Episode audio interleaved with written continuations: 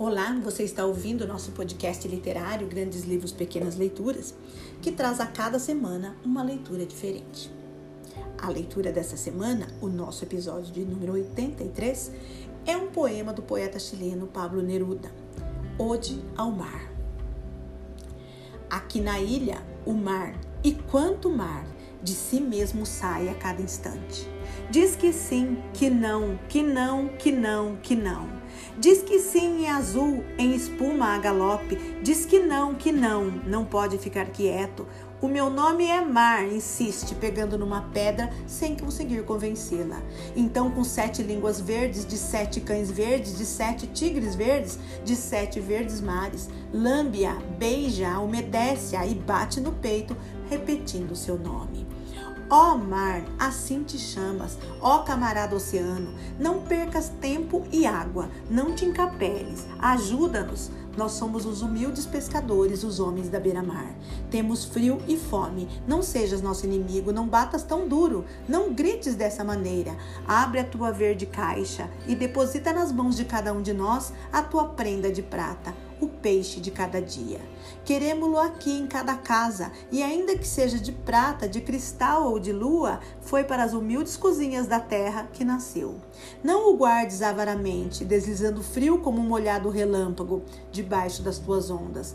Vamos agora, abre-te e deixa-o perto de nossas mãos. Ajuda-nos, oceano, Pai, verde e profundo, a acabar um dia com a miséria terrestre. Deixa-nos colher a infinita seara das tuas vidas, os teus trigos e as tuas uvas, os teus bois, os teus metais, o molhado esplendor e os frutos submersos. Pai Mar, já sabemos o teu nome. Todas as gaivotas espalham o teu nome nas areias. Agora vê lá como te portas, não sacudas as tuas crinas, não ameaces ninguém, não quebres contra o céu a tua bela dentadura. Por momentos, deixa-te de gloriosas histórias e dá a cada homem, a cada mulher e a cada criança um peixe grande ou pequeno todos os dias. Vai por todas as ruas do mundo distribuindo peixe e grita: grita, para que te ouçam todos os pobres que trabalham e digam assomando a entrada da mina. Aí vem o velho homem-mar distribuindo peixe. E voltarão para baixo, para as trevas, sorrindo, e pelas ruas e bosques sorrirão os homens, e a terra com marinho sorriso. Mas se assim não queres, se não te apetece, aguarda, espera por nós. Vamos pensar nisso, tratar em primeiro lugar os casos humanos, os mais importantes primeiro, todos os outros depois. E então entraremos em ti. Cortaremos as ondas como uma faca de fogo, saltaremos as ondas num cavalo elétrico, afundar-nos-emos cantando até chegarmos ao fundo das tuas entranhas. Um fio atômico defenderá a tua cintura. Plantaremos no teu profundo jardim plantas de cimento e aço. Amarrar-te-emos os pés e as mãos, os homens passarão pela tua pele cuspindo. Cuspir roubando-te os frutos, colocando-te arreios, montando-te e domando-te, dominando-te a alma. Mas isso será quando os homens tiverem resolvido o seu problema, o mais importante dos problemas. Pouco a pouco encontraremos a solução Obrigar-te-emos, mar, obrigar-te-emos, terra, a fazer milagres, porque em nós mesmos, na luta, está o peixe, está o pão, está o milagre. Esse poema foi retirado de Odes Alimentares, de Pablo Neruda.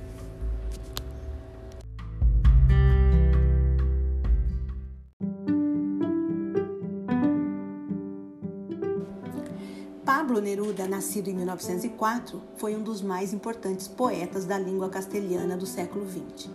Chileno sem fronteiras, poeta do mar, do amor e da fraternidade humana, ele recebeu o Nobel de Literatura em 1971.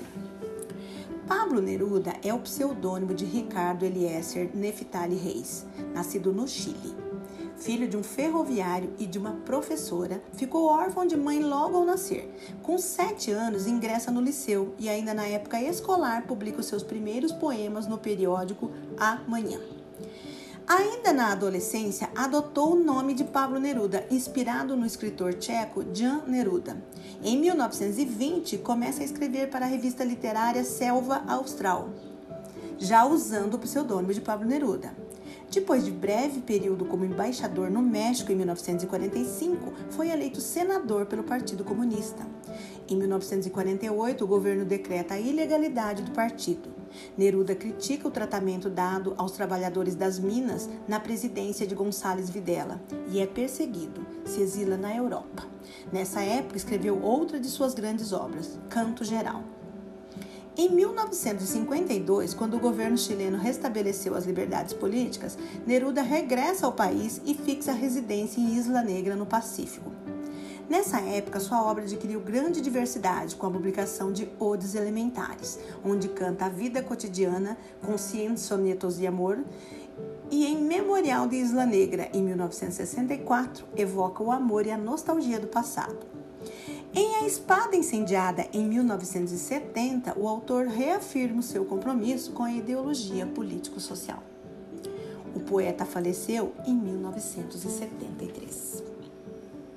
E se você quiser conhecer mais episódios do nosso podcast, acompanhe-nos nas redes sociais, Instagram e Facebook, Grandes Livros, Pequenas Leituras. E se quiser fazer um contato conosco, temos um e-mail, grandeslivros_pequenasleituras@gmail.com. Muito obrigada e até a próxima semana.